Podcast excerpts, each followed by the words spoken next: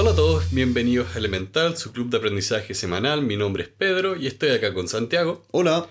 Y el libro esta semana es The Reputation Game, el juego de la reputación de David Waller y Rupert Younger. Y como siempre, todo lo que discutamos esta semana va a estar en las notas abajo, junto con el link a nuestro Patreon, donde nos pueden apoyar. Queremos agradecer en especial en este episodio a Jorge Moscoso, nuestro último y más flamante patrocinador Patreon o mecenas. Así que le mandamos un saludo muy especial y le damos muchas gracias por su apoyo. El libro esta semana trata todo lo que es reputación, cómo funciona, cuáles son sus componentes, cómo interactúan esos componentes y realmente cómo es un, cómo lo pone, es un juego que hay que conocer las reglas. Porque una vez que sabes las reglas, si bien no puedes controlar todo, ya que una de las primeras cosas que dicen es, tú no puedes controlar tu reputación, ya que depende de lo que otras personas piensan de ti. También los autores dicen que la reputación es algo tan o más valioso que el dinero propiamente tal. Por lo tanto, es muy importante no solo para las empresas, sino para las personas individuales, el hacerse cargo de su propia reputación y saber cómo usarla y manejarla. Las reglas del juego son tres. Tienes que entender que tu reputación va a estar construida por tu comportamiento, las redes en las que te encuentres y la narrativa que se vaya creando. ¿Cuál es la historia que se va creando? Mm. Los comportamientos son como aquel grupo de acciones que mandan señales al mundo y que hablan de cómo actúas tú y cómo las otras personas pueden pensar que vas a actuar en el futuro. De la mano de eso va por donde se transportan estos como mensajes que son las redes, que son redes de personas. Y por último está como la, la narrativa, que es básicamente algo así como la forma en que se transmite el mensaje. Es no la acción individual, sino más bien como el conjunto. Claro, sería como, en este caso, si es que tú que trabajaste mucho tiempo en un estudio y me imagino que eras responsable, sí. se empezaba a crear la reputación de Santiago es una persona responsable. Entonces la persona que trabajaba directamente contigo se iba a notar esto y lo iba a comunicar a todas las otras personas de la oficina. Mm. Eh, creo que puntualmente te pasaba con los computadores. Tenía altos conocimientos en comparación con los otros abogados respecto a la computación y muchas veces sucedía que era llamado como servicio técnico. Claro.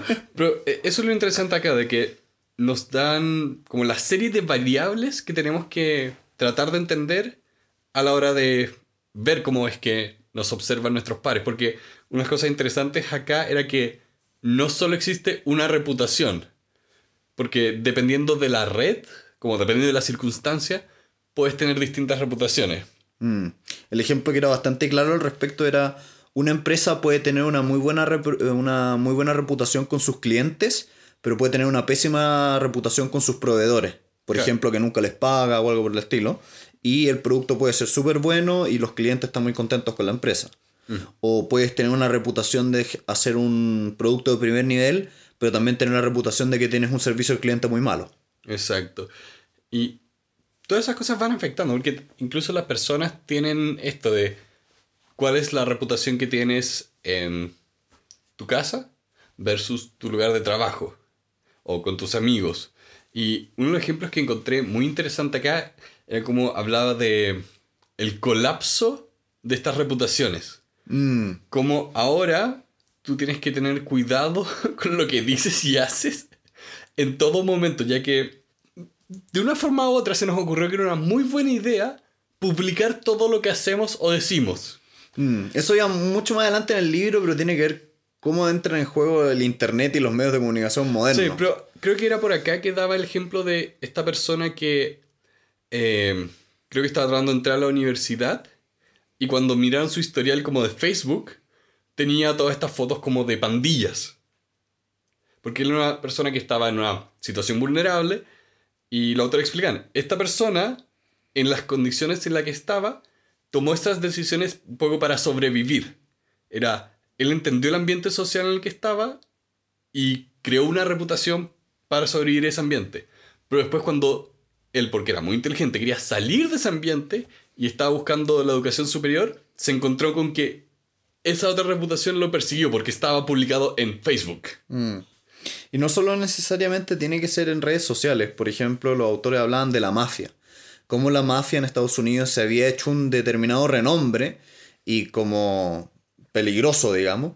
Y habían ciertos eh, rubros que estaban letamente controlados por la mafia y que la policía derechamente no se metía, a pesar de que nunca había pasado nada en esos rubros directamente.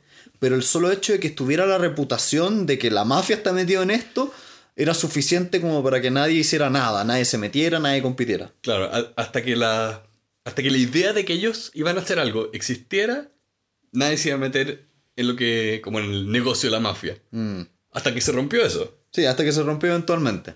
Sí. Por inactividad, un día alguien trató y entró. Sí. Y en este punto también creo que es bastante interesante el, el distinguir los tipos de reputaciones. ¿Y qué quiero decir eso? Eh, los autores dicen que existen como dos grandes grupos en los cuales tú podrías clasificar la reputación. La reputación sobre la capacidad y la reputación sobre el carácter. ¿Qué quiere decir eso? La reputación sobre la capacidad se relaciona con la percepción que tienen los otros de qué tan bueno eres para hacer las distintas tareas, tus habilidades como más técnicas. En cambio, la reputación sobre tu carácter tiene que ver más con tus cualidades como de carácter moral o social. Mm. Por lo tanto, tú puedes ser considerado una persona muy capaz desde el punto de vista técnico, pero muy inmoral desde el punto de vista del carácter. Sí. Y que, claro, todos estos últimos ejemplos tienen que ver solamente con la cualidad de la reputación que es con tu comportamiento. Entonces, pueden darse cosas como un estafador puede tener la reputación de ser una persona muy capaz, pero no así una persona muy bondadosa o buena. Acá él daba el caso de... De Bernie Madoff. Sí, de Madoff que... ¿Cuánto? Varios billions of dollars. Sí, creo que ha hecho la estafa más grande de todos los tiempos. Sí. Sí, porque lo que le pasaba a Bernie Madoff era que si bien hoy en día tú vas a la cárcel y te encuentras con esta persona, siempre vas a encontrarte con una persona que tiene una reputación de ser poco honorable, de ser, eh, no sé, una mala persona, pero nunca jamás va a tener o vas a pensar que esa persona es poco hábil o poco capaz. Mm. Por lo tanto, por mucho de que su prestigio y su reputación, que era muy positiva, se haya caído, su reputación respecto a sus habilidades técnicas siguen estando en lo alto. ¿Pero estaban con respecto a Madoff? Porque Sí, era un genio de la finanza. Es que es el tema. Entre comillas era un genio porque después se dieron cuenta que está, como decía, le robaba a Juan para pagarle a Pedro. Da lo mismo, la, la gente sigue pensando que el gallo tenía muchas habilidades para los negocios igual. Dios mío. Ese es el punto. Sí. Ese es el punto. En el sentido de que por mucho de que su reputación se destruyó, su reputación como un gallo bueno para las finanzas nunca se destruyó. Eso me impresiona. Eso me impresiona. Porque su reputación sobre capacidad estaba construido en una mentira. Bueno, pero así es la cuestión, digamos. Es un poco como decir que la gente de Enron era muy capaz. Sí, algo por el eh, el tema de la reputación también es clave porque desde un punto de vista más como macro, nos sirve para saber en quién confiar y quién no. Y es una cuestión muy evolutiva. La reputación en los antiguos tiempos servía para saber si es que confiabas en que tal cazador iba a cazar efectivamente o tal recolector iba a recolectar efectivamente. Bueno, ahora lo que se ve mucho es que una de las cosas que más predomina o predominaba las primeras civilizaciones, los primeros como aldeas humanas era el tema de habilidades sociales, de que el mejor cazador no solo tenía que ser capaz de traer la mayor cantidad de alimentos, si quería ser como por decirlo el jefe, también iba a ser la persona que iba a saber aprovechar esa habilidad, decir, muy bien, yo soy acá el que les provee a todos, todos dependen de mí. Ya. Y finalmente era apalancar esa capacidad para tener una como herramienta social. Ya. Que es bastante lógico, confías en la persona que te trae comida. Sí, sí, suena lógico. El tema, el tema es que la reputación es clave, Porque en una sociedad no puede funcionar si tú no tienes reputación y no tienes confianza. Entonces, eh, este libro entra harto en detalle respecto de cómo funciona la confianza en los, en los grupos sociales y cómo la reputación, por lo tanto, es algo tan valioso como el dinero. ¿Cuál fue la...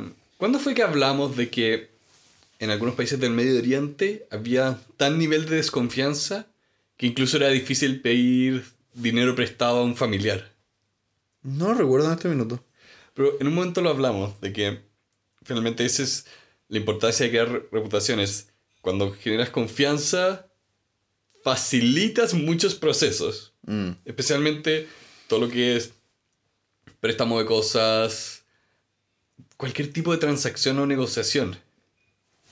Sí. Bueno, y eso va de la mano también con que no necesariamente tienes que haberte hecho tú la reputación.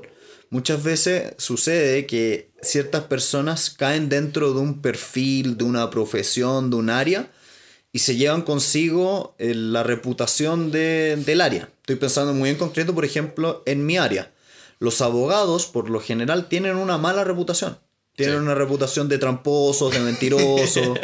Entonces, por mucho que uno sea lo más honesto de la tierra, es difícil que la persona que no te conoce te desvincule de esa, de esa asociación. Sí, y... Pasa con los políticos. Los políticos yo diría que hoy en día son como la clase más desprestigiada.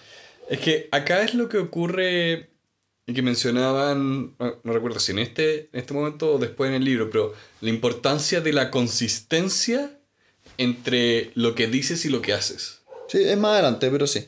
Claro, porque una de las cosas más importantes para generar una reputación es que las personas puedan finalmente predecir un poco lo que vas a hacer. Ver que hay una consistencia a lo largo del tiempo. Volviendo a la mafia, la gente sabía que si tú eras la rata, ibas a despertar en el río. Qué manera más, más eh, metafórica decirlo ya. claro, pero el, el punto es que si las personas no son capaces de ver consistencia en ti, tu reputación va a ser, esta persona es consistente. Y esta persona no es de confianza. El tema de la confianza es importante porque al final del día, pensémoslo desde uno. Uno no tiende o no quiere interactuar en alguien que no le da buena confianza. No. Y eh, acá es lo que se complica porque, eh, como decías, tenemos la parte de reputación de capacidad y reputación de carácter. Y dependiendo de las áreas, una va a tener más peso que otra. Entonces hay que tener mucho cuidado en identificar dónde está uno. Mm. Eh, ¿Cuál es la reputación que está construyendo? Sí.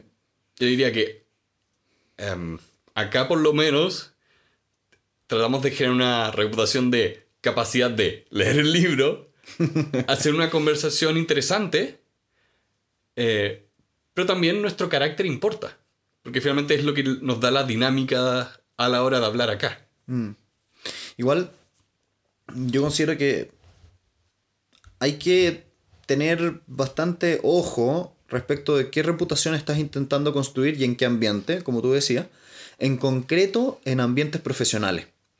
Cuando tú estás en una, por ejemplo, una empresa muy grande y tienes una reputación de ser muy capaz, pero ser, por ejemplo, una persona desagradable, eso te puede jugar muy en contra o viceversa, de ser una persona muy amable pero con pocas capacidades. Porque dependiendo de la situación, la empresa puede que necesite una persona muy capaz o con un carácter muy adecuado y en uno u otro caso va a depender mucho lo que, hay, lo que hayas construido. La parte especialmente de carácter ayuda mucho, pero hay un, hay un tope. Ya. Hay un tope que es imposible de ignorar, especialmente a la hora de trabajar. Sí, o sea, las empresas, por mucho que seas la persona más simpática de la Tierra, cuando no haces bien la pega, te van a terminar despidiendo. Sí, y es cuando hay que separar y decir, no es nada personal. Sí. Eh, aunque también hay trabajos donde es más importante el carácter, porque el carácter finalmente es como tu capacidad. Lo, lo veríamos, lo vamos a ver más adelante cuando veamos un poco las crisis. Mm. Otra cosa que antes que se me olvide también son súper importantes es el hecho de que la reputación sobre la capacidad propiamente tal, según los autores, es muy duradera en el tiempo. Si tú te haces una buena fama inicial de que eres una persona competente, es probable que esa fama y esa reputación se mantengan en el tiempo. En cambio, la, la reputación sobre el carácter es mucho más volátil. Tú puedes ser considerado una persona muy, muy, muy buena y con un determinado acto, suceso o lo que sea, caes en la desgracia total. Claro. Lo cual hoy en día se está dando mucho en los medios de comunicación. Personas que se les encontró una u otra cosa en que dijo en cierto momento y mueren. Sí. Y, ni siquiera es que mueran. Es, es, bien raro. Es bien raro, lo único que puedo decir. Eh, pero si cualquiera de ustedes pasa un tiempo en YouTube o en Internet, va a empezar a ver estos momentos de drama como escándalos de internet que aparecen y se parecen a las dos semanas, pero igual son curiosos, como esta persona hizo esta cosa y es muy puntual, muy específica y a veces están fuera de contexto, pero el ambiente de internet se da como para que sea muy, muy volátil. Mm. El, internet, yo creo que, y de hecho avanzando un poquito en el libro, el internet tiene mucho que ver con las redes. Es decir, a través de, qué personas se va moviendo tu, mensaje. Y en ese punto es bastante importante darse cuenta que en estricto rigor, a pesar de que nosotros creamos lo contrario, la cantidad de personas que realmente conocemos son mucho menores a las que creemos. los autores citan a, uno, a unos psicólogos, que es de apellido Dunbar, que dicen básicamente que tú puedes solamente conocer bien a 150 personas, no más. Así que si tienes 1500 en Facebook o 7000 en Instagram, lo lamento, solamente puedes conocer bien a 150. Y considerar amigos cercanos, dicen estos psicólogos, máximo 4 o 5, 6, te caen en una mano. Sí.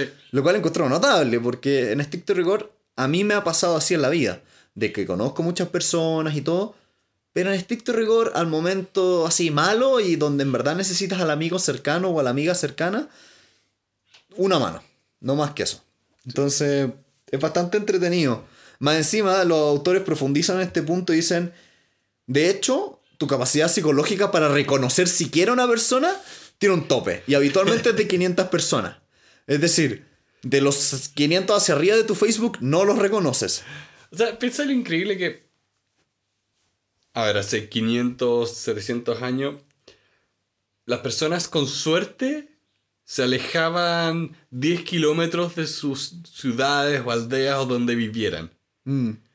Eso significa que las, comunidades eran mucho más chicas, mucho más aisladas, era mucho más de conocerse hasta varios niveles bastante malos. sí. como, como es pueblo chico, infierno grande. Exacto. Ya, pero el punto es que no estamos diseñados para viajar por todo el mundo y tener 500 amigos en cada lugar. Sí. A mí igual me pasa una cosa, tal vez es porque yo tengo entrenada la memoria, pero yo reconozco muchas caras. No sé por qué, mucho más de 500, evidentemente. Pero no sé, es que aquí mi punto es, no sé si es que este estudio que habla de que puedes reconocer a 500 personas, quiere decir que puedes reconocer sus contextos y quiénes son. O bien quiere decir que son literalmente caras que ves y las... Yo creo que son caras. Ya, no sé. Sí. Puede ser. Puede ser. Pero acá, acá lo interesante es que, ya, digamos que vamos a tener estas 500 personas. Estas 500 personas no están ordenadas en fila. Mm. Funcionan como una red, pero de internet. De hay personas que tienen más conexiones, personas con menos conexiones. Eh, de hecho, es bastante interesante si buscan en imágenes en Google cómo, se organizan estas redes. Porque tienes realmente como... Eh, ¿Cuál sería la traducción de cluster? Como grupos. Sí. Eh, eso, tienes grupos que se conectan. Entonces, ahí es donde tú puedes ver que tienes distintas reputaciones. Porque dentro de una red, o sea, dentro de un grupo de la red, vas a tener una reputación y con otros otros y con otros otra. Y las personas que interconectan estos como grupos son los que los autores llaman como nodos o corredores o brokers de redes. y que son las personas que tienen mayor cantidad de, de conexiones. Yo en esta parte del libro igual sentí, me dio la impresión, de que se estaban haciendo autopropaganda los autores. Como que no me fijé. hablaban como de sí mismos y nosotros y hemos hecho esto y lo otro y fue como... mm. De hecho creo que se nos olvidó comentar, los autores son dos consultores y uno de los dos es autor de varios libros y el otro es eh, trabaja en la Universidad de Oxford. Pero igual, su pega es ser consultores, entonces este, este, este libro entre, es como académico y autopublicidad. Mira, no sé qué tanta publicidad es porque el libro está escrito de una manera tan impersonal como que no sentía que existían los autores. Ya. El, el libro li- literalmente habla de, está escrito de esta forma de los autores piensan que y al principio me confundió harto porque pensé que estaban citando a otros autores, no a ellos mismos. Ya. En vez de decir nosotros pensamos, escriben los autores piensan. Está bien. Em, bueno, más allá de la auto. la autopublicidad o no, em, los autores también citan otro estudio que yo, este lo había escuchado varias veces porque es bastante famosillo, que es de un psicólogo que se llama Milgram y que habla de que entre dos personas en cualquier lado del mundo hay más o menos seis conexiones o nódulos de conexión. Y este mismo ejercicio lo hacía el otro día con, con unas personas del magíster y decían, mira, eh, si nosotros quisiésemos llegar al Papa, hablarle al Papa Francisco, estaríamos a dos conexiones. Porque uno de nuestros compañeros es sacerdote y lo conoce. Entonces sería como, le hablo a él y llega al Papa. Bueno, y para aclarar un poco por qué se habla de seis conexiones, es que eh, Milgram dijo que tú tienes 48 personas que conoces de manera única y lo que hace es que dices 48 por 48 por 48 por 48, porque cada persona tiene otras 8, otro, ah, porque cada persona tiene otras 48 conexiones únicas. Entonces finalmente tienes 48 elevado a 6 que te da un número más grande de la población mundial. Ya. Entonces por eso dices que si con ese número tan grande, efectivamente tiene que haber una forma de llegar a otra persona. Yo me sentí increíble cuando dije, puedo hacer dos llamadas y llego al Papa. Mientras no pase, no me impresiona. Para efectos del podcast vamos a llamar al Papa y a invitarlo. Sería notable. Sería notable. Bueno, en este libro hablan más adelante del Papa. Ahí vamos a hablar de él. Eh, de la mano de estos los nódulos, los autores hablan de que hay ciertas personas que son las que están como mejores conectadas, los que son más centrales, y ellos son los que ellos denominan los con mayor capital social. Que para efectos de este libro, porque capital social se usa con 700 millones de definiciones, para efectos de este libro significa una persona con buenas conexiones, que tiene varias oportunidades, que tiene la posibilidad de que los resultados que obtenga se maximicen por las conexiones que tiene. Entonces es bastante curioso cómo a partir de, decirne, de decirnos, todos tenemos la facilidad para llegar a cualquier lado del mundo con seis conexiones, y a la vez nos dice, bueno, en realidad no es tan así porque hay personas que son mejores conectadas que otras. Claro. O también son mejores utilizando sus conexiones. Ya. Porque acá también habla mucho de las conexiones duras y las conexiones débiles. Y como esta gente que tiene buenas habilidades sociales puede explotar muy bien las conexiones débiles. Que es un poco como, no sé, cuando veíamos acá el libro de Nike. Todas las locuras que hacía Phil Knight. Y un grande. Pero piensa, sacó de una conexión débil que fue ir en uno de sus viajes conocer a unas personas que trabajaban en esta fábrica japonesa. Gracias a dos interacciones se enteró de que lo querían reemplazar como proveedor. Sí. A, a eso se refiere un poco con... Acá Phil Knight tenía el capital social con muchas personas, cosa de que confiaban en él y lo querían ayudar. Mm. Esto también nos habla de que dentro de los tipos de redes que hay, eh, existen redes que tienen estos vínculos que tú hablas que son más duros o más fuertes y otros que tienen unos vínculos que son un poquito más blandos o más débiles. Y yo creo que la mejor forma de calificarlos como redes cerradas y redes abiertas. Sí. Redes cerradas, grupo de personas como que se conocen todos entre ellos, que fueron a los mismos lugares, estudiaron en los mismos lugares y que veranean en el mismo lugar y básicamente todos se conocen con todos. En cambio, redes abiertas son estas más modernas, se refiere a Google, Instagram, Facebook, donde tú puedes, Wikipedia de hecho, yo diría que es el mejor ejemplo, Sí. Donde tú puedes acceder a un un pool gigantesco de gente. Y El- tienen sus cosas buenas y sus cosas malas.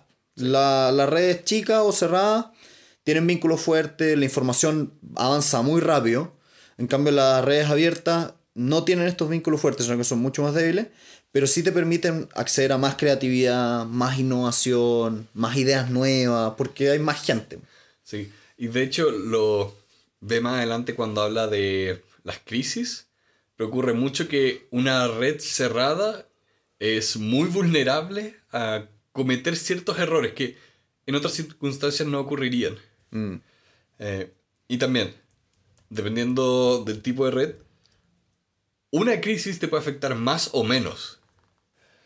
Entonces, recapitulando un poco, tenemos las personas, forman redes, esas redes tenemos cerradas, abiertas, hay ciertos individuos que tienen capital social y todo lo que hace esto es crear como otro nivel de reputación, ya más complejo. Mm. Eh, también este como nivel de reputación más complejo tiene que ver con las nuevas formas de hacer redes. Y en esto hay como dos grandes temas o tópicos que toca el libro, que yo diría que esta semana ocurrió algo bastante interesante que se relaciona mucho con el primero, que es que eh, los autores dicen que hoy en día, gracias a que el Internet te permite almacenar información de manera indefinida en el tiempo, lo que tú hagas hace, o lo que tú ya hiciste hace muchos años puede volver a perseguirte en el futuro. Y esta semana su- eh, pasó que un director muy famoso de... eh, Eh, James Gunn, el director de Guardianes de la Galaxia. eso, el director de Guardianes de la Galaxia, eh, dijo ciertas cosas en los años como 2010, creo, Hace nueve años. hace muchos años, y eh, hoy en día alguien descubrió esos, creo que eran tweets, Sí. creo que eran tweets, sí, de Twitter, y eh, se generó un escándalo. Por lo tanto, resurgieron cosas antiguas gracias a esta dinámica del Internet que no olvida. Cosa que no pasaba antes. Uno pensará hace 50 años y a menos que alguien lo haya dejado por escrito, las cosas se olvidaban simplemente. Sí, y es curioso porque, a ver, contextualizando a las personas que no saben de la noticia, James Gunn eh, no solo fue el director de las dos películas anteriores de Guardianes de la Galaxia, lo iba a hacer de la tercera. Hoy por hoy no lo va a hacer. Pero me impresiona porque él partió su carrera como escritor para lo que son películas como schlock, en la mejor expresión. ¿Qué es eso? Eh, son películas clase B, muy, muy, no solo donde es, donde el ser asquerosa es parte del encanto. Esas películas que te gustan a ti, ¿ya? Esas películas que me gustan a mí. Eh, Entonces, él siempre ha tenido esta reputación de capacidad y de carácter también. De hacer bromas como, entre comillas, de mal gusto o de apreciación como más adulta. Porque lo que hizo fue un par de comentarios como chistes sobre pedofilia. Lo cual no encuentro suave, pero bueno. No, ¿Lo encuentras suave o no? No lo encuentro suave. Ya, eh, pero al mismo tiempo... Y al mismo tiempo, South Park hace esos chistes, eh, Padre Familia hace esos chistes, eh, pero a esas personas, entre comillas, se les perdona. Acá lo que pasó es que Disney está jugando el juego de la, de la reputación. Porque ellos dicen, yo soy la empresa familiar que hace cosas para niños. No, no sé si quiero estar asociado con este individuo. Sí. Y lo Eh, cortaron. y lo cortaron. Yo personalmente encuentro que es un error, especialmente porque sospecho mucho de las intenciones de la persona que levantó la noticia en primer lugar. No, no me sorprendería encontrar mala intención de que alguien de- realmente estaba cultivando un escándalo. O probablemente fue la competencia, uno nunca sabe. Sí, sí. eh, en fin. En fin, el punto es que la reputación hoy en día tiene esta característica novedosa que no se puede borrar tanto. Te va a perseguir. Por lo tanto, sean súper cuidadosos con lo que dicen y lo que hacen. Sobre todo lo que dejan por escrito en Internet. Yo soy increíblemente feliz de no haber crecido con Internet como lo hacen algunas generaciones ahora. Para que todas las estupideces que hicimos en la adolescencia no queden registradas. Sí, esa foto de curso del otro día, Oh, qué notable. eso por suerte no está en Internet. Por suerte. Gracias que yo lo envié, ahora sí. Eso no va a estar en las notas. No va a estar en las notas de esa foto. No se imaginen nada raro, simplemente salía todo el curso haciendo gestos divertidos en una fotografía de fin de año. Pero La Pero bueno. humillación. la humillación de nuestra adolescencia. Bueno, y el segundo gran tema que, que, que es importante respecto de las redes y internet son estas nuevas como mini celebridades que son los influencers, que no sé si tiene una traducción, pero los influyentes, pero... Sí, son eh, personas influyentes en redes sociales. Mm. The social media influencer.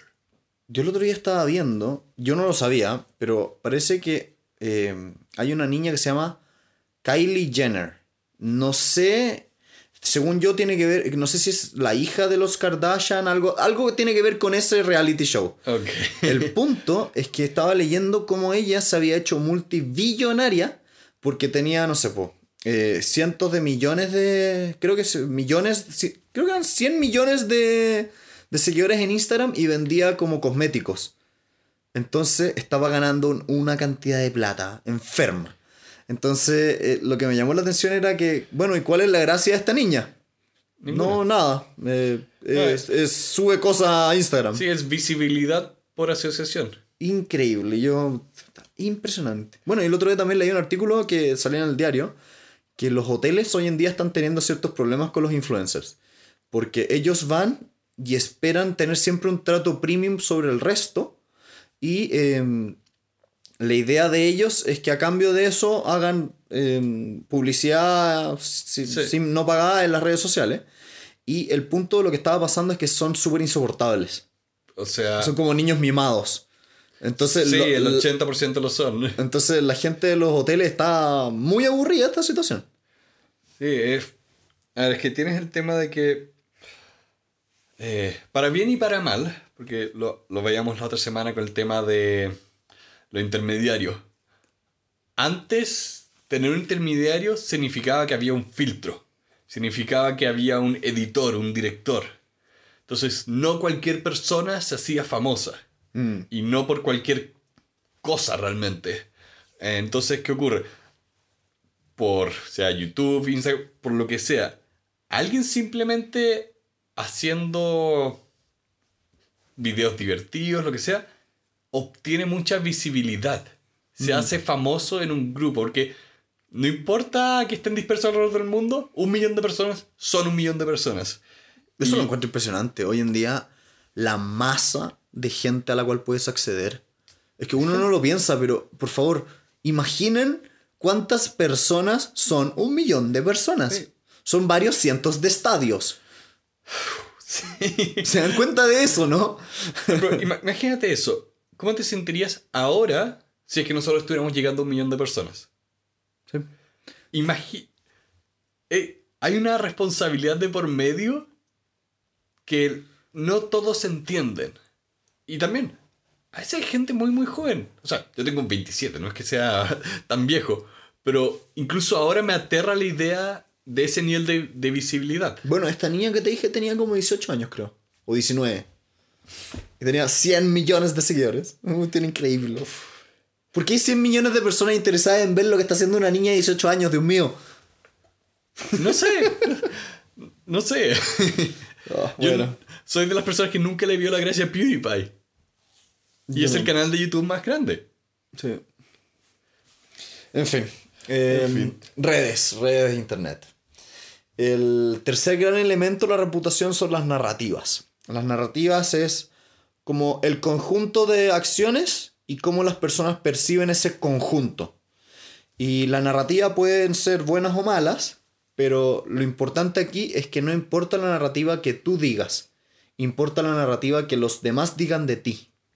Por lo tanto, es mucho más importante que Pedro venga y le diga a otra persona, oye, Santiago es muy buena persona, a que yo venga y diga yo, oye, yo soy muy buena persona. Porque tendemos a mirar con mucha suspicacia cuando una persona se autoproclama algo. Sí, y por eso las acusaciones son muy, muy graves. Que, de hecho, un tiempo eh, yo estaba haciendo el canal este de Grady Under Air. Eh, ya, bueno. No, Grey Under... Under no, es un nombre raro. Eh, pero me gustó porque tenía unos, unos videos divertidos sobre dar propina. Ya. Pero después empecé a ver que tenía todos estos videos donde él hablaba del drama de YouTube. Eh, y como había gente que se dedicaba a generar drama. Se dedicaba a decir, ¿saben qué? Vamos a acusar a este gallo de ser pedófilo. Mira. Imagínate, mañana te levantas y te das cuenta que hay 100.000 personas acusándote de pedofilia. Y yo digo, sin... Y este es el tema. Sin ningún tipo de repercusión por hacerlo. Mm. Porque si lo haces desde el anonimato y generas tracción, Sí, puedes destruir la vida de alguien. Y tráfico su blog. Listo, eso fue todo.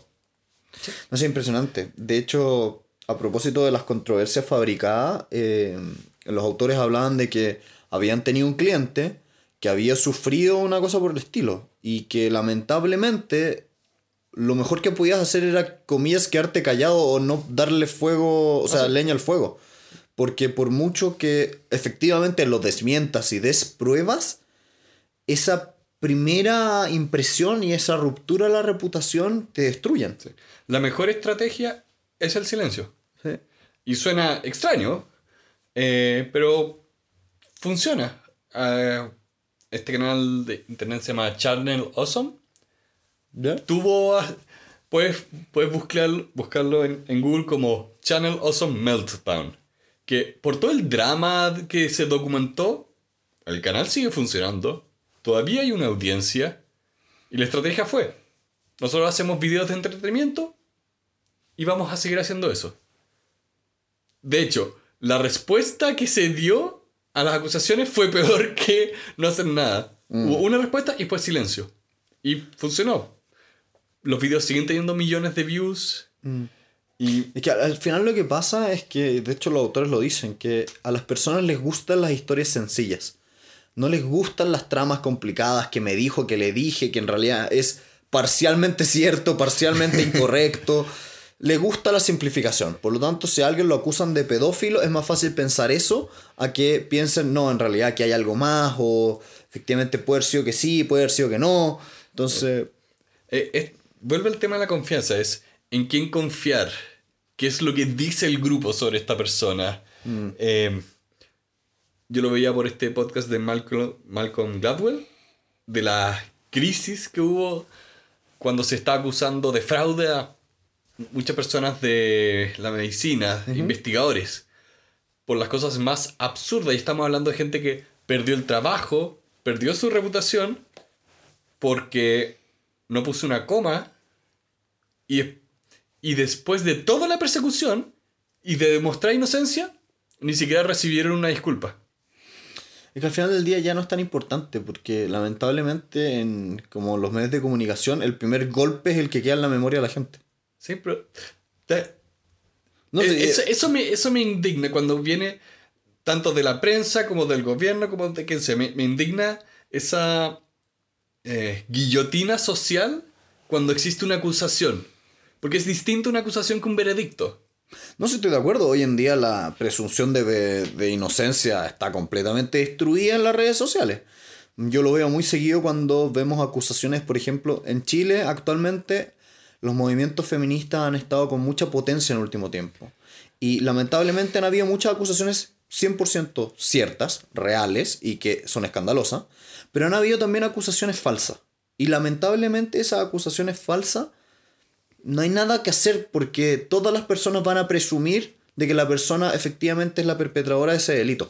Sí. A pesar de que debería presumirse que es inocente, pero no importa, las redes sociales lo van a colgar igual. No, y, y eso tiene el doble problema, que la acusación falsa es combustible para decir que todas las acusaciones son falsas y nadie ganó.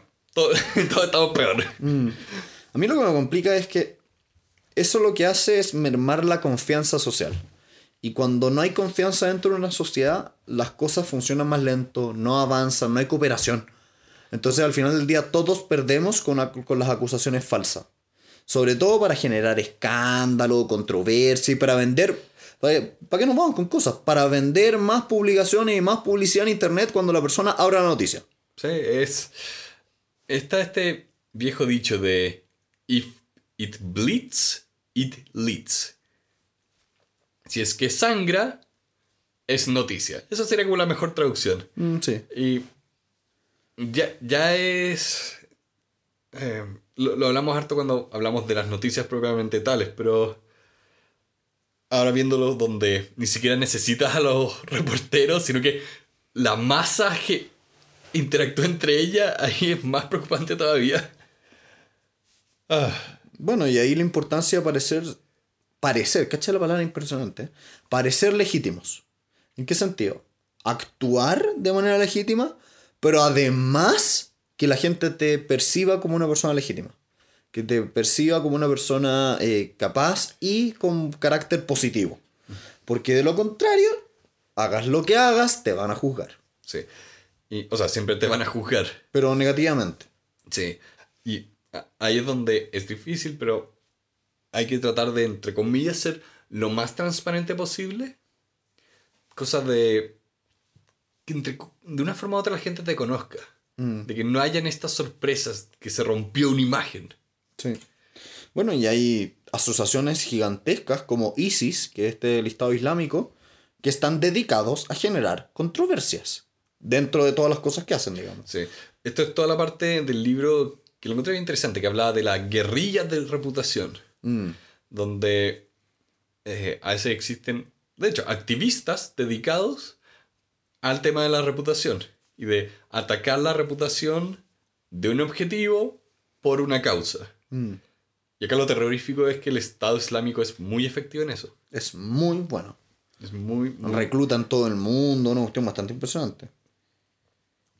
Ya la es, me da mucho miedo. Sí, no, me gustan las autocracias en general. No me gustan los- Las teocracias en las general. teocracias, son peores todavía. Sí. Pero bueno, Bueno. espero que no nos manden a matar por haber dicho esto. sí.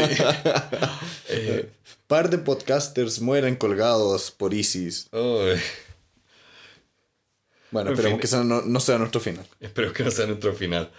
Eh, y, y eso es la primera parte de este libro, esta idea de eh, redes, narrativas, comportamientos.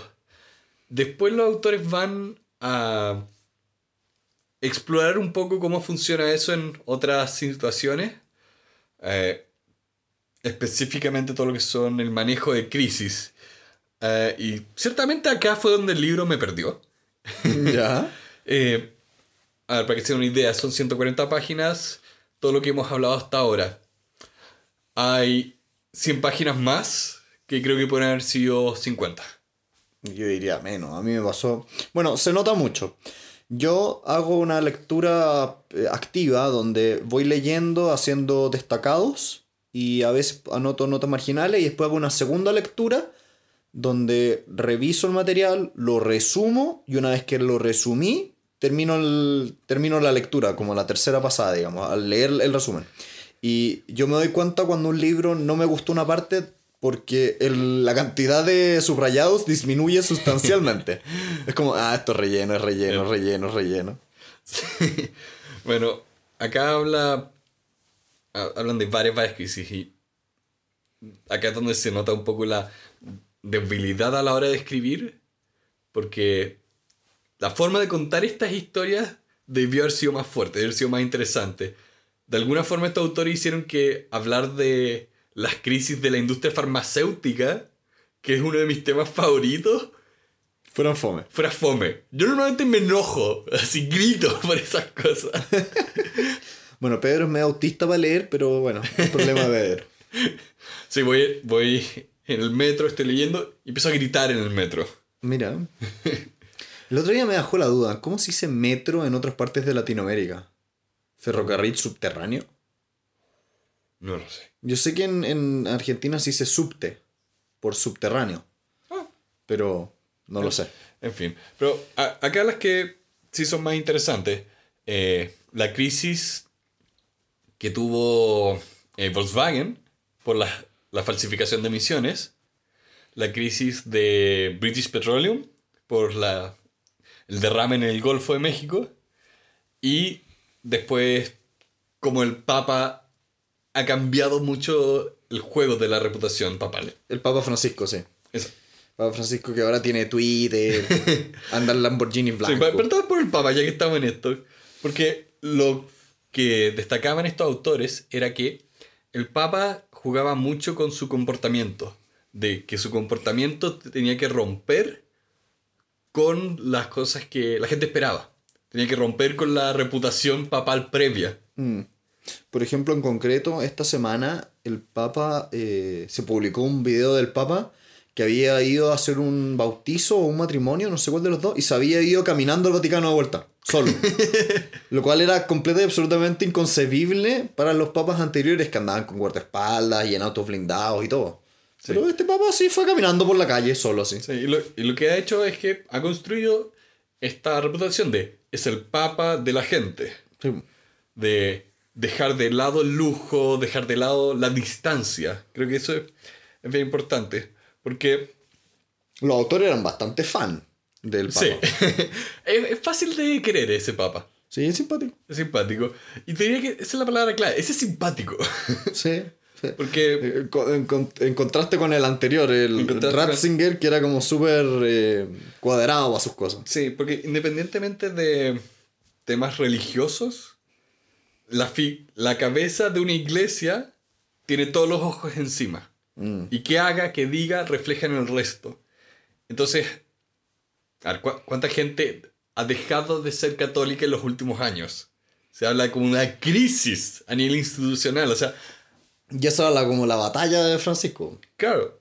Y eso es lo que ha sido interesante observar. Cómo ocurre esa batalla, cómo peleas contra corrupción institucional, eh, crisis de fe, eh, Pedofilia. pedofilia de nuevo. ¿Qué pasó hoy día? Todo ha sido pedofilia. Sí, parece que hay muchos más pedófilos de lo que uno quisiera. Ay, Dios mío. Qué nefasto. Sí. Bueno, pero ese- esa es pelea para otro día. Sí. Y es cuando me pongo eh, muy extremo y hago y emito opiniones muy duras contra los, contra los pedófilos, pero bueno. Bueno, la otra crisis era British Petroleum, que esa yo encontré bastante entretenida de leer, porque era un desastre. Por todos lados era un desastre. El contexto, British Petroleum eh, produce petróleo, obvio. Y uno de sus barcos sufrió una avería. Una refinería. ¿Era una refinería? Perdón. Una extrayendo el petróleo. Eso era. Y suf- sufrió una, una, un error, algo, se echó a perder y derramó millones de toneladas de petróleo en el océano. Y eso, como cualquier desastre de carácter natural, tiene aparejado un golpe en la reputación de la empresa. Y lamentablemente eh, el manejo que tuvieron los dueños fue terrible. Fue espantosa. Fue espantoso. Entonces los autores están contando cómo fue, qué dijeron, cómo se comunicaron y terrible. Y, y finalmente, eh, ¿cuáles fueron los errores? Fue, uno, ser los extranjeros en la narrativa, en vez de tener a un vocero local. Porque esa empresa tenía oficina en Estados Unidos, tenía- lo que decía el autor. Deberían haber tomado a una persona allá y que esa persona hable. Porque tiene como la autoridad de ser de casa. También hablan de que no tenían conexiones políticas, entonces no tenían cómo eh, tener al gobierno de su lado. En cambio tenían el gobierno encima, Mm. como enemigo. También muchas cosas que decían eran totalmente ridículas. Tenían que retractar lo que decían, como, bueno, hay mucha agua en el Golfo de México, no es tanto petróleo. Maldita sea, no digas eso. No digas eso. Eh, no empatizaban con la gente que estaba ahí. Eh, al punto que el presidente se iba a jugar golf el fin de semana. Sí. Eh, yo me acuerdo cuando acá tuvimos eh, la crisis, donde estos 33 mineros quedaron atrapados bajo tierra. ¿Cómo fue la narrativa eh, en ese momento? Donde ¿Quién era? ¿Goldblum? Eh, ¿Era el ministro? Goldborn. Goldborn. Bueno, él, la imagen que, es- que daba de él es que estaba todo el día allá, todo el día trabajando en el rescate. Mm. Esa fue la narrativa que se armó en los medios de comunicación. Lo que no hicieron en British Petroleum. El otro caso interesante es el de Volkswagen, porque, bueno, contextualizando nuevamente, en Europa se descubrió que habían insertado un cierto código en los motores de los automóviles y que hacían, decían cuando los medían, que tiraban menos emisiones tóxicas de las que en verdad tiraba. Entonces, cuento corto, los automóviles eran mucho más contaminantes de lo que se, que lo que se creía y estaban por sobre del mínimo permitido. Por lo tanto, lo que sucedía era que en teoría deberían retirar todos esos automóviles.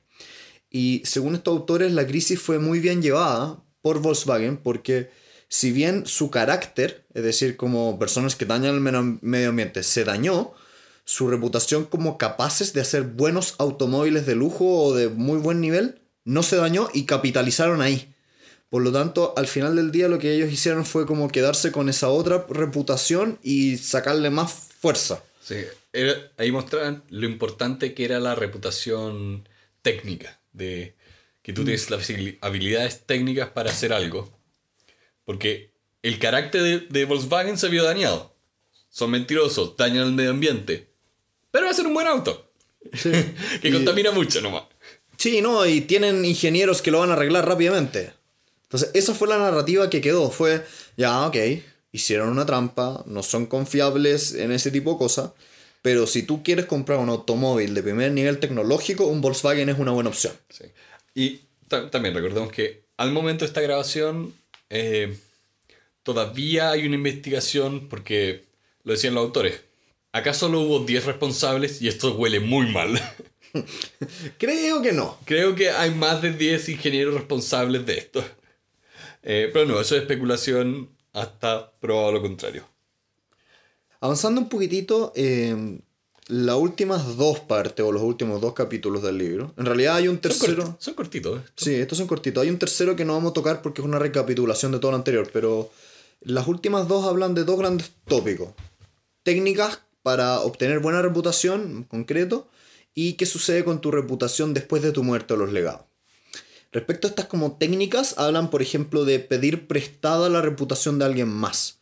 ¿Qué quiere decir eso? Cuando ustedes ven, por ejemplo, a dos celebridades de temas muy distintos juntas en un solo video. Entonces lo que hacen es atraer sus audiencias de manera conjunta. O cuando ven a una persona eh, abrazando a un político famoso para intentar como dar esta, esta como ilusión de que comparten la misma reputación. O viceversa, hay políticos que abrazan músicos. Sí, de hecho, al revés, en verdad. Eh, y esto también va de la mano con que tú puedes obtener estatus por asociación, pero tienes que hacerlo bien. ¿En qué sentido? No se tiene que notar que es por dinero, por ejemplo. Ah, disculpe que, volviendo a ¿De qué te acordaste? este canal de YouTube que veía de. Creo que voy a poner las notas de. Creo que era Grey Under A, algo así. Eh, que. Digo, yo lo descubrí por este video que hizo sobre las propinas. Pero después tenía uno sobre los Kardashians. Y decía, ¿por qué esta familia es famosa? ¿Por qué? Eh, y era como, y decía, a ver, porque ella se acostó con caña, hemos llegado al punto donde la fama es una enfermedad de transmisión sexual. y también la forma en que lo hice para caerse la risa. Ah. Pero sí, es, ra- es rara la fama por asociación. Todos sabemos quién es Mónica Lewinsky. Sí. no sé si nuestra audiencia latina lo sepan, pero. Pero sí, es la persona que se acostaba con Clinton. Sí. Bueno, yo supe quién era Clinton por los Simpsons.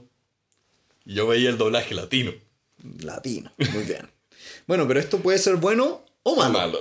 También pueden pasar situaciones como la que le pasó a Tiger Woods. Tiger Woods era uno de los mejores deportistas, mejores golfistas de la historia, 100% patrocinado por las mejores empresas, y hubo un escándalo de adicción al, al sexo, creo que era. Creo. Sí, adicción a algo. Cuento corto, una vez que eso sucedió, su reputación se vio severamente afectada y las empresas que lo patrocinaban decidieron dejar de patrocinarlo en su mayor parte.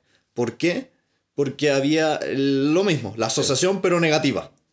Entonces, si tú sales visto con Tiger Woods, aquí hay algo raro. Sí. y de, de, hecho, eso es como un poco lo peligroso de las crisis, es que no solo ocurren rápido, también todos se quieren alejar de ti. Sí. Porque no hay información, no hay claridad, todos quieren ver quién va a terminar encima al final de la historia. Y si no creen que eres tú, chao, ya no somos amigos. Adiós, me voy. Sí. Eh, también pasa con cosas un poquitito más que yo encuentro que es, es, injusto, pero tiene que ver, por ejemplo, con condiciones sexuales, con enfermedades. En muchos sectores de la población, cuando llega una persona de orientación distinta a heterosexual, lesbiana, gays, transexuales, lo que sean, muchas veces esa reputación tiñe mucho todo, toda la percepción de este grupo de personas. Por lo tanto, eso es muy injusto porque no porque tengas una determinada orientación sexual eres mejor o peor persona, digamos. Hay un activista que no recuerdo su nombre, eh, pero él escribió mucho, mucho de lo que fue como la guerra mediática sobre la percepción. La... ¿Cuál era la percepción que se tenía sobre este grupo de gente? Y como él decía, mira, cada vez que había una noticia sobre un rally al que yo iba, el reportaje era menos gente de la que había. Ya. Eh, varias, varias, varias sutilezas que observa que encontré bien, bien, bien interesantes de cómo se trata de construir una narrativa de qué es normal, qué es un comportamiento, qué pueden esperar. Porque también él decía, la gente no, no creía que yo era homosexual porque yo era grande, barbón y peludo. ¿Ya? Y decía, y la gente esto pasaba en los 60. Eh, decía, y la gente pensaba que la gente homosexual era más afeminada, delicada. Eh, y te parecía un leñador. eh, también pasa con las enfermedades. Una persona que tiene SIDA es al tiro juzgada. Y, por ejemplo, puede haberlo contraído por una. por un, por, por un pinchazo. sangre. Por transfusión de sangre. Y va a ser juzgada para siempre. Y por el puro hecho de tener la enfermedad. Entonces, es bastante injusto, pero bueno, esto es importante también reconocerlo. La reputación no siempre es justa. Sí. Lamentablemente hay personas que sufren un ataque reputacional y que no se pueden recuperar y lo lamento, pero así es la vida real, pasa, Sí. lamentablemente. No, y con, con lo, lo veíamos antes, de que tú nunca vas a recibir una disculpa después. Y si lo recibes va a ser irrelevante. Sí, es. Perdí la carrera, perdí el trabajo. Hoy en día la gente es despedida por Twitter, por cosas que dijeron en Twitter. La razón por la que te despidan son 140 caracteres. Sí. Mal, muy mal, en muchos niveles. Sí. Y para finalizar, el último punto del libro, los legados o tu reputación después de la muerte. Eh, como la reputación tiene que ver con lo que las personas dicen de uno, muchas veces cuando una persona famosa muere, se sigue hablando de esa persona. Y pueden darse varios fenómenos. Por ejemplo, puede ser que te recuerden de una determinada forma mucho más, más positiva de lo que en verdad fuiste. Cosa que suele pasar mucho con las personas que eran muy capaces, pero que no tenían buen carácter. Steve Jobs. Steve Jobs, por ejemplo, es un ejemplo claro de, de, de una persona que tenía capacidades técnicas muy buenas y que es reconocida y admirada por eso, pero tenía un carácter pésimo. Sí, mucha gente odiaba trabajar con él. Entonces, si uno tiene esa dicotomía, se da cuenta cómo en realidad se le recuerda por eso y no por lo que hacía. O la que yo siempre. Hay un inversionista muy famoso que se llama Benjamin Graham, que es el, el profesor de, de Warren Buffett. Y leyendo su biografía me di cuenta que todo el mundo lo venera como el padre del análisis fundamental y no sé qué, y ah, seco. Pero era un desgraciado con su familia. Pero un desgraciado. Pero nadie se acuerda de eso. No. No importa. Eh, bueno, eh, es que acá es donde los autores encuentro que tienen mucha razón, que la capacidad tiene más peso que el carácter. Por ejemplo, de hecho lo decía incluso, me acuerdo en un podcast, Neil deGrasse Tyson, que Hubble eh, el científico, no el telescopio, ya. eh, Hubble era una muy mala persona. Era muy sexista, era muy racista, pero era un científico brillante. Y sus. Y trabajaba en un campo donde eso era lo que importaba. Y Tyson lo decía: en el dominio de la ciencia, tus habilidades prevalecen. Porque no me interesa qué hacías con tu tiempo libre. Me interesa que descubras que el universo se está expandiendo. Sí. Eh, bueno, y esto puede ser así, pero también puede sucederte lo contrario, que alguien eh, escribiendo una historia sobre ti o, al- o contando sobre tu persona diga que eras una mala persona y tiña de negro tu, tu recuerdo. Lo que le pasó un poquitito a, a Tesla en un principio. En un, en un principio se le comparó mucho con Edison y se, le, se decía que Tesla era como el, el primo pobre, el Sí. primo El penca, segundón. el secundón. Y porque los historiadores lo describieron así. Y después con los tiempos se revisitó el personaje y se dieron cuenta que era igual o más genio que Edison. Pero el punto es como... Después de tu muerte alguien puede cambiar completa absolutamente tu reputación. Sí, y pasa muy. Creo que esto es lo más interesante, que pasa múltiples veces. Porque ahora existe esta disciplina de revisitar la historia. No solo por reinterpretar lo que ocurrió, sino reevaluar las fuentes históricas. El otro día leía que ahora hay muchas dudas de que una de las siete maravillas del mundo antiguo, los jardines colgantes de Babilonia, puede que no hayan existido En absoluto. en absoluto. Mira. Porque toda la información histórica viene 100 años después. No hay, en el periodo donde se suponía que existían, no hay ningún registro de ningún historiador. Eh, historiadores de la época, me refiero. Entonces, ahora está en telejuicio. de, Puede que esto no haya existido, que lo hayan inventado. Puede que haya estado en otra ciudad y, hay, y ahí hay varios candidatos. Entonces, revisitar la historia creo que va a ocurrir una y otra vez y vamos a reinterpretar varias veces personajes históricos. Y acá estoy bastante desacuerdo con lo que decían los autores de que no era justo revisitar a Churchill y decir que era una mala persona. Porque lo encuentro totalmente justo y que no hay ningún problema con tener ambas perspectivas al mismo tiempo. De que Bueno. Churchill haya sido un genio militar o que haya hecho todos estos logros, pero que al mismo tiempo sí era bastante racista. Eh, No solo racista, él es indirectamente responsable de una de las hambrunas más grandes en India. Sí, de hecho. Entonces, decir que, ah, no, es que no hizo eso. No, no, sí lo hizo. Hizo eso y hizo lo otro. Hizo todas las cosas que hizo, no menos. Igual hay un tema, porque el argumento era, si nosotros hubiésemos estado en la época, no sé, de Abraham Lincoln y hubiéramos sido alguno de los esclavistas, puede que hayamos estado bien dentro de nuestro contexto cultural. Sí. Entonces él decía, no puedes juzgar a una... Los autores decían, no puedes juzgar a una persona descontextualizándola.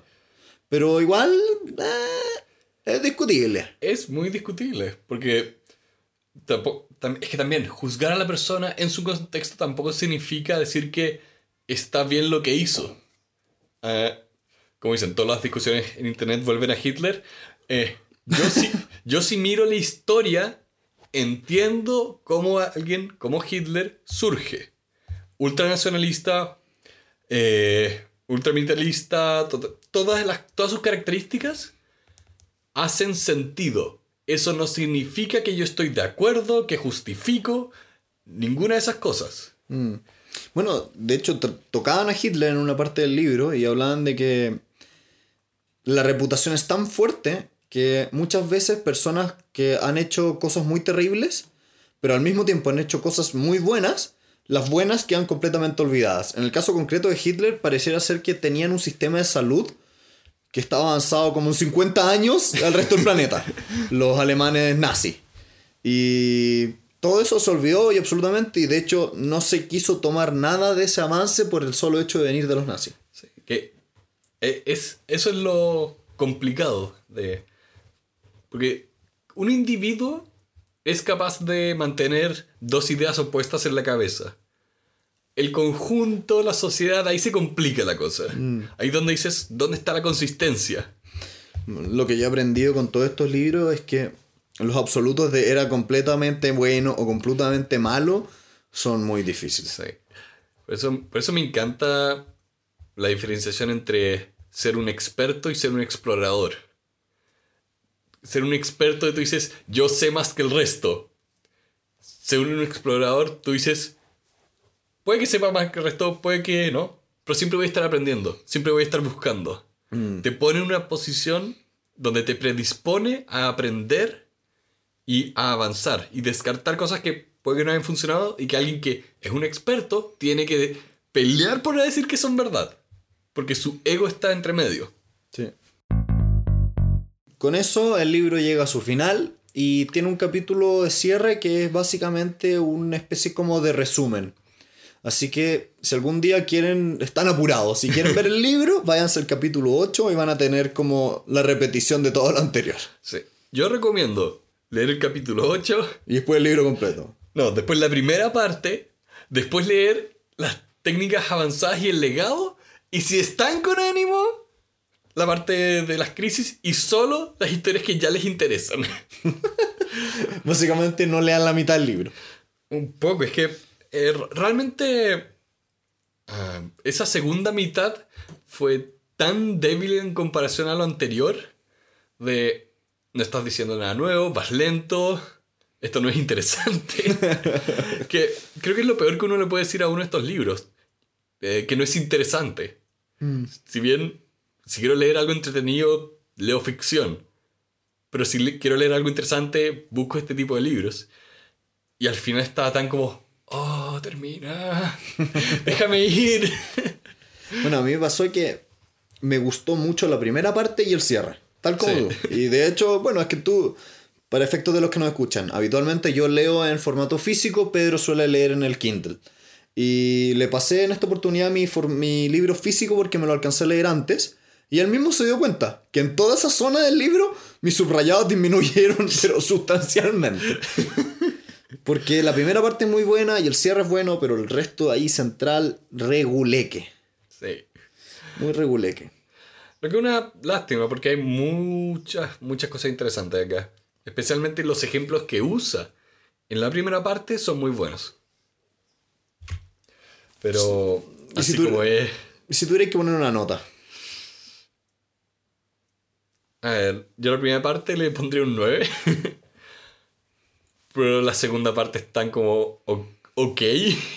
Está como un 5. sí. Yo creo que dejémosle un 7. Sí. Un 7. Yo estaba pensando también en un 7 de 10. Porque el contenido es bueno. Las ideas son buenas. La ejecución no es tan buena. Porque eh. se desinfla mucho en el segundo acto, como diríamos si fuera una película. Mira, no puedo ignorar 100 páginas que encontré que sobraban. Sí, ya un poco. El resto es súper bueno, El pero... resto es muy bueno. Sí. Y de hecho no solo es bueno, lo encuentro incluso importante ya que vivimos en una sociedad de redes. Creo que eso es algo que para bien y para mal hay que aceptar. Sí. Eh, si nosotros queremos tener cualquier nivel de presencia en Internet, tenemos que cuidar mucho lo que hacemos, lo que decimos. eh, ¿Cómo lo decimos? cómo lo decimos. Y me alegra tanto ser una persona tan fome para ciertas cosas que no, no comento nada, no escribo qué estoy haciendo, me, me aburre eso. Hay gente que es un megáfono con su vida. Bueno, hoy en día las generaciones modernas, o sea, modernas, no soy igual, somos jóvenes, pero los más jóvenes aún publican todo en internet, pero todo. A mí me, me pone súper nervioso. Conozco un par de personas que tienen una hija muy pequeña, te estoy hablando, tiene como 3, 4 años, y le sacan fotos y las suben todos los días. Todo lo que hace esa pobre niñita está documentada. Sí, es, es complicado porque de- de- también esto depende mucho de cómo usas las redes sociales. Personalmente, yo uso, por ejemplo, o ahora ya los últimos, el último tiempo me, me lo he propuesto de yo no voy a subir fotos familiares.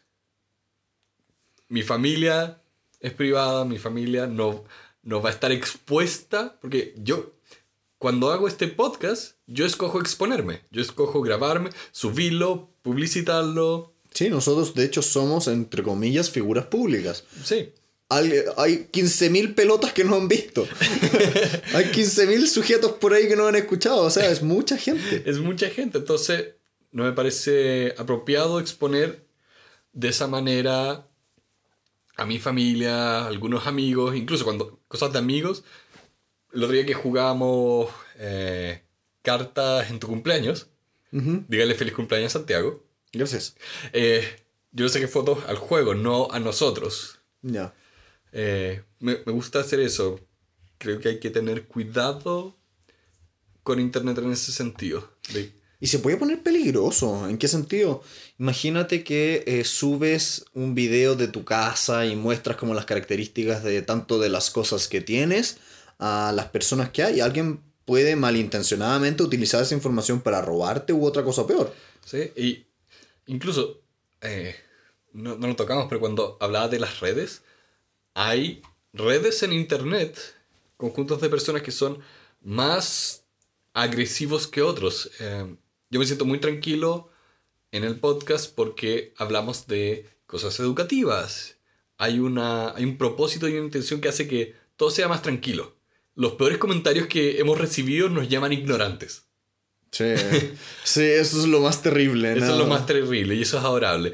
Eh, Eres muy tierno. Gen- gente que habla de videojuegos eh, o a veces televisión, cosas como más... Banal, ¿eh? No, no quería usar esa la palabra, pero bueno. Es realmente indescriptible el nivel de agresividad ante estas personas. Um, y lo toca el libro en un momento donde habla de cómo las personas se desinhiben a la hora de atacar verbalmente a otra persona. Mm, Sobre todo con el anonimato de internet. Porque a veces no es solo decir algo feo, es el constante acoso. Y- Y eso diría que es lo preocupante. No es que alguien me dijo algo mal una vez, es un millón de personas me están pidiendo que me mate. Sí. Todo el día, 24 horas. Sí, eso Eh, es peligroso. Pero en fin, eh, de este libro me gustó mucho la parte de las redes. Me quedo contento con eh, la distinción entre reputación de capacidad y de carácter, que era muy buena.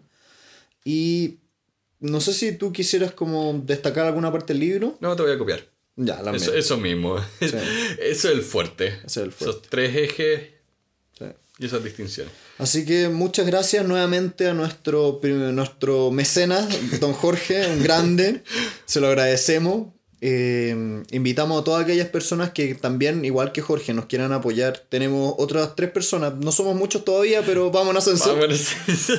Eh, si nos quieren apoyar con un dólar, dos dólares para poder hacer posible esto, ir comprando lo- los libros y cosas así, nosotros encantados. El link va a estar en la descripción. Se llama Patreon, que es una versión en inglés de mecenas. Y los invitamos a que sigan ayudándonos y sigan participando. Así que esos son los... eh, y con eso les deseamos una muy buena semana. Cuídense en internet. No actúen sin pensar. No se enojen y que no cunda el pánico. Que esté muy bien. Los invitamos a visitar nuestra página web elementalpodcast.cl y nuestro canal de YouTube. Además, les damos las gracias a todos los padrinos que nos están ayudando a hacer posible este podcast. Pueden escucharnos en sus iPhone en la aplicación Apple Podcast o en su Android en la aplicación Stitcher. Los invitamos también a visitarnos en Facebook, Twitter, Instagram y LinkedIn. Les pedimos ojalá que nos puedan dar un me gusta, puedan compartir y suscribirse y aquellos que están en YouTube poner la campanita. Y además dejarnos sus comentarios en todas las redes sociales y ojalá en iTunes. Nuevamente muchas gracias por escucharnos, nos vemos en el siguiente episodio. Ya. Tum, turum, tum. Tun. ¿Cuál de todas las veces hablamos de... Pero bueno. Ya, ¿qué es eso? Tú. eh, En fin. Y el último gran tema, los legados. Colapso, colapso de. ¿Qué? Colapso de reputaciones, colapso de espacios. Me perdí. ¿Cómo? ¿Cómo? No, es- eso que decía que colapsó la vida privada con la vida profesional de una muy mala manera. Ah, ya. ¿Quería hablarle de ese tema? No, no, no, sí, ya lo hablamos antes. Estaba repitiendo. De hecho, lo voy a ahorrar esto, sí. Seguimos. Bueno.